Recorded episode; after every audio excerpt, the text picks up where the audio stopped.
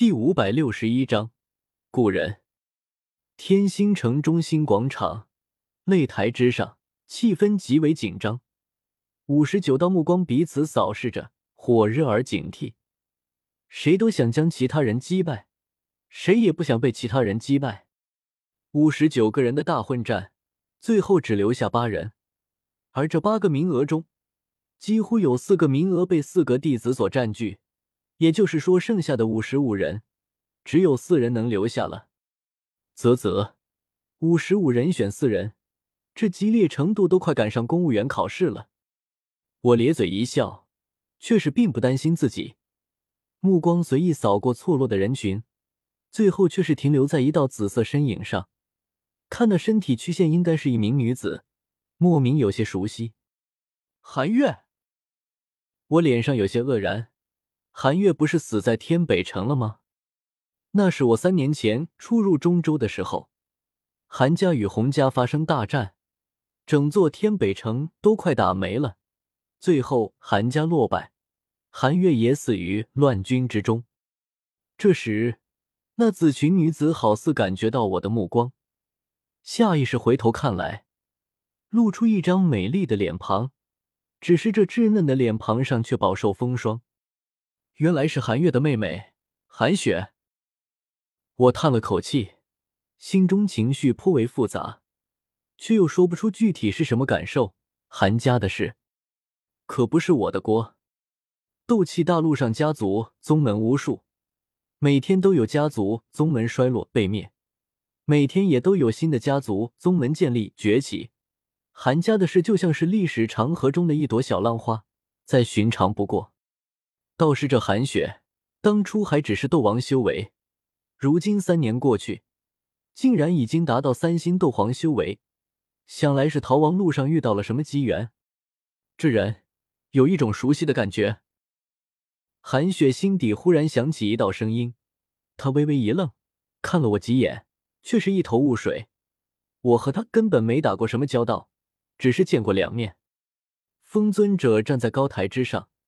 看了眼穆青鸾和他身边的我，还有紫妍一眼，朗声说道：“既然人都到齐了，那就开始吧。”话音落下，擂台上的气氛瞬间绷紧，连广场上的欢呼声都渐渐平歇。所有人屏气凝神，看着擂台上的五十九人，谁会率先出手呢？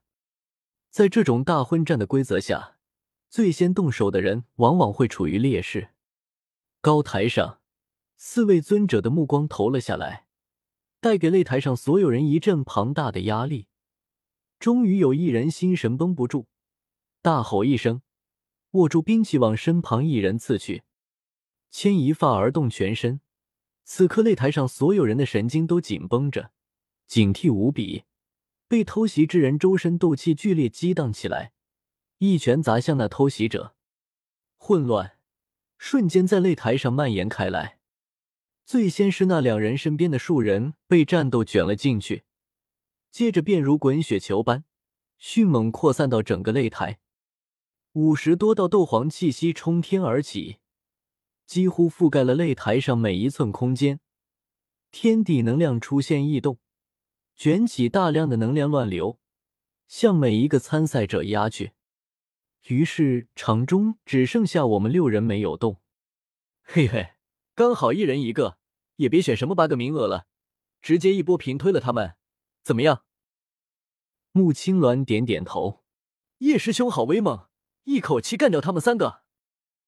呵呵，那个小丫头最强，就交给紫妍吧。紫妍娇喝一声，脚尖猛地一踏地面，朝凤青儿暴掠而去。途中有两个倒霉斗皇厮杀在一起。都还没看清紫妍的身影，就被一对白嫩的小拳头双双砸下擂台。小丫头，我好像从你身上闻到了一股恶心的臭味，你是什么东西呢？紫妍呲出两颗小虎牙，恶狠狠地看着凤青儿。太古虚龙一族和天妖皇一族并不对付，是死仇。凤青儿双眼一冷，却是不敢大意。刚才紫妍冲过来的速度实在吓到了他，那不是运用斗气，而是单纯的用肉身力量在奔跑。哼，你才是小丫头，这么矮。嘲讽了下紫妍的身高，凤青儿玉手一挥，一道彩色匹链朝紫妍激射而去，两人打成一团。我问穆青鸾道：“剩下两个，你选哪个？”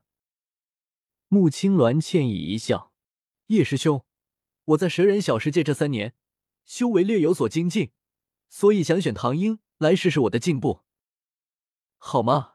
我就剩下最弱的了。”穆青鸾身形一纵，与万剑阁的唐英站在一起。我摇头苦笑，将目光落在黄泉阁的王晨身上。不是我看不起他，他真的是对面三人中最弱的一个。明明我是这边最强的，这不成了田忌赛马吗？以上等马对下等马，希望别被对方三局两胜了，不然第二轮我还得再打一遍。哼王晨阴冷的目光锁定在我身上，场中人影错落，可能让他当做对手的，如今只有我一人。两星斗宗的强大气息弥漫开来，王晨身形一晃，竟然鬼魅般突兀出现在我身后，手持两柄漆黑匕首，寒芒闪烁，一笔朝我后颈划下，一笔刺向我后心，一出手，竟然全是要命的招数。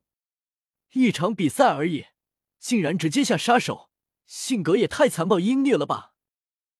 我眼中闪过一道寒光，之前还想着只击败王晨就好，可现在少不了给这家伙一个教训，简直是视人命如草盖。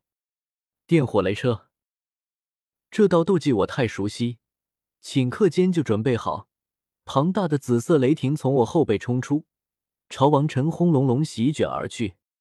对斗宗强者来说，身前身后并没有多少区别，我也不用眼睛去看敌人。呵！王晨一惊，慌忙收拢手中匕首，朝雷柱迎去。黑色斗气汹汹涌出，化作一团浓郁黑雾，如稀泥般糜烂粘稠，将雷柱挡了下来。